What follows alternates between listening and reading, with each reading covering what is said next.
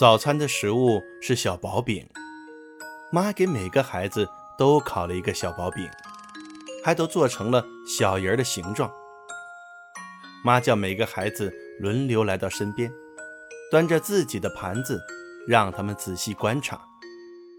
妈像将一勺面糊慢慢的倒入平底锅内，一边倒一边转着盛面糊的勺子。锅里就出现了小人的手、脚，还有头，然后再将这个小薄饼烤熟，小心翼翼地放进孩子们的盘子里。小彼得一口就把小人的头咬了下来。爱丽丝、埃拉、玛丽和罗拉四个女孩，则是很文雅的一小口一小口地吃。从小人的手开始。到脚，再到肚子，头则是最后才吃的。今天格外寒冷，孩子们都不能出去玩了，他们只好在家里端详着自己的圣诞礼物，最后再吃一些薄荷糖。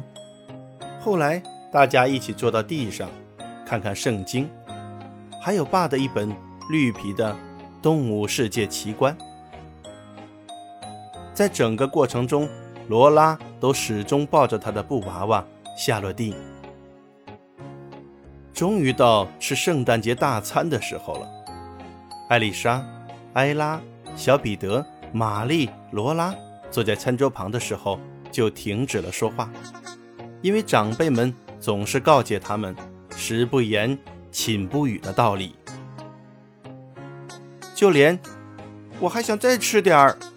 这类的话，孩子们都不必说出口，因为妈和艾丽莎婶婶只要看到孩子们的盘子里一空，就会添些食物在里面，所以孩子们都饱餐了一顿。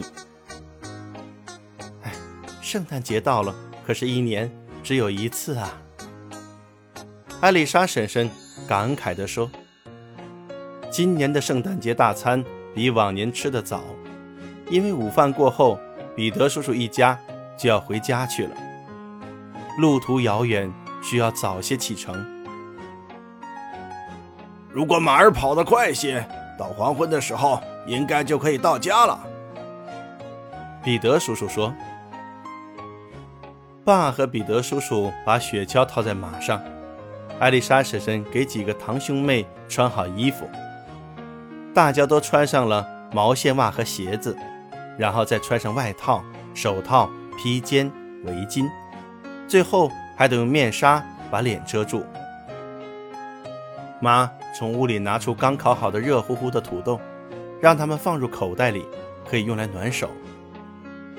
艾丽莎婶婶把扁平的熨斗放在炉火上加热，这样一会儿就可以把熨斗放在脚部，坐雪橇的时候脚就不会觉得冷了。连盖在身上的毯子和兽皮也都是预先暖热了的。